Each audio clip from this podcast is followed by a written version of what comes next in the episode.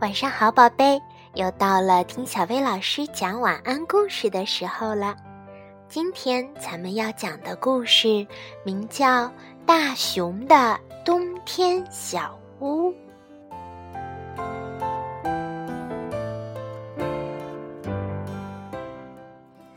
这是夏末凉飕飕的一天。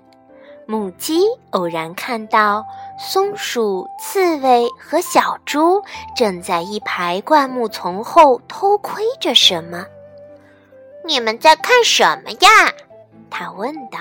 刺猬说：“我们在看大熊。”松鼠跟着说：“它看起来好古怪。”小猪提议说：“爬到我背上来看吧。”于是。母鸡就扑扇着翅膀爬上了小猪的背，透过灌木丛，它看见大熊匆匆地跑向树林，又抱着一大堆树枝和木块走了回来。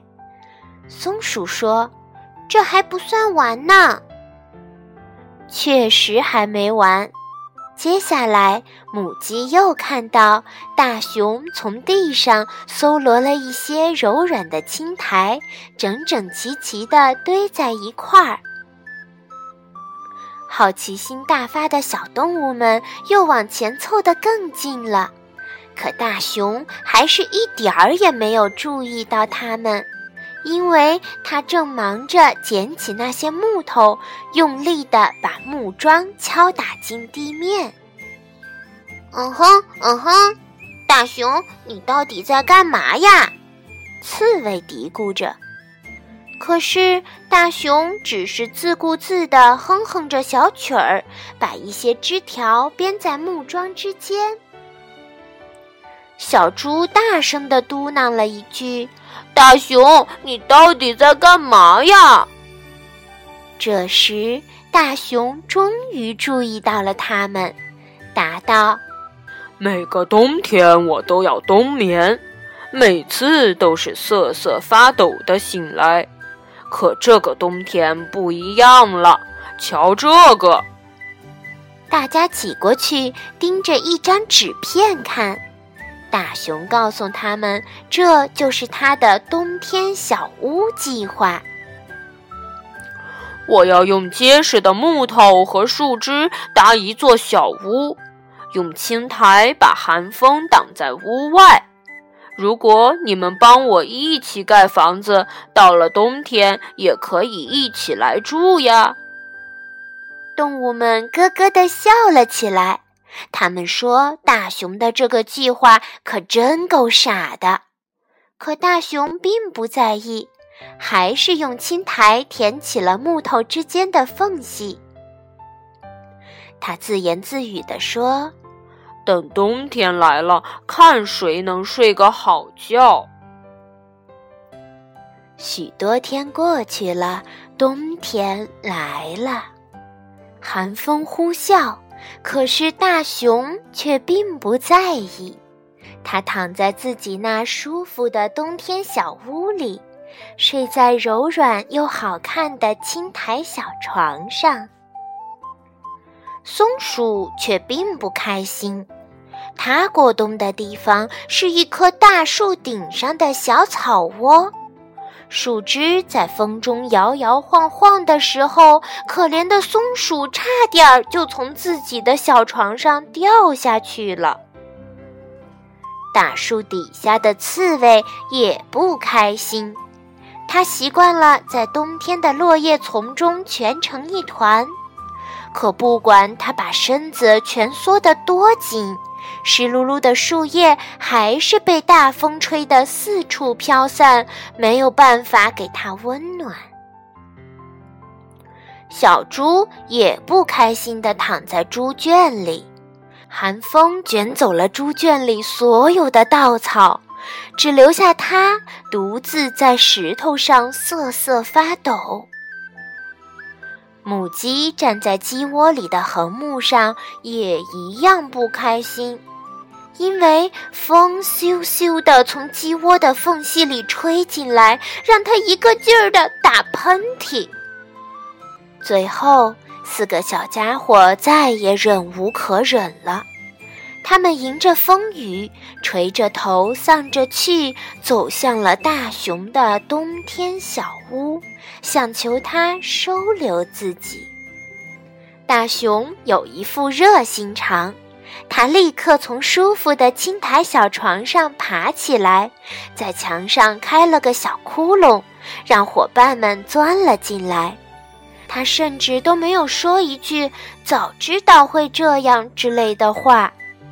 松鼠、小猪、刺猬和母鸡都向大熊连连道谢，还帮他重新堵上了小屋的窟窿。等干完了这个活儿，大熊就把自己的青苔床让出来一部分给伙伴们睡，还说：“让我们这个冬天一起睡个好觉吧。”可其他的小动物觉得既温暖又开心，它们根本睡不着。我们来开个派对吧！他们嚷嚷着。大熊想告诉他们，屋子太小了，没法开什么派对。可是这些小家伙根本不听。先是小猪带着大家玩挖宝藏。等大家为了找到宝藏，就是大熊床上的蜂蜜窝，把整个屋子翻得乱七八糟的时候，母鸡又带着大家一块唱起歌来。可怜的大熊，它只想睡觉，但是周围的吵吵闹闹让它没法睡。接下来，松鼠又提议开舞会。胖胖的小猪一跳起舞来，就把墙壁震得摇摇晃晃。母鸡站在大熊的头顶上，还一个劲儿地往下滑。松鼠的大尾巴不停地挠着大熊的鼻子。这还不算，刺猬身上的刺还总是扎到大熊的脚底板。整个小屋都要被欢腾的动物们挤破了。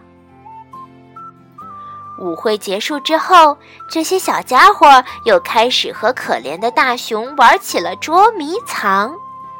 从十月玩到了十一月，从十一月玩到了十二月，接着是一月、二月，一直玩到了三月。这天，大家一起探头向门外张望。只见一个美妙的春日早晨正在向他们招手，再见，大熊！他们高兴地喊着：“谢谢你了，我们明年冬天再回来玩儿。”可是，松鼠、小猪、刺猬和母鸡刚一出门，大熊就把他的冬天小屋给拆成了碎片。然后，他抱着木头、树枝和青苔，踮着脚尖走到了森林的另一头。在那儿，在小动物们都看不到的地方，他又搭建起了一座小屋，然后舒舒服服地蜷缩在了柔软的青苔上。我得再睡上一小会儿了。大熊说着，就昏昏欲睡地合上了双眼。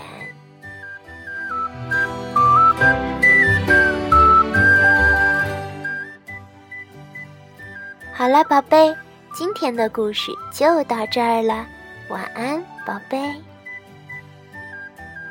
就昏。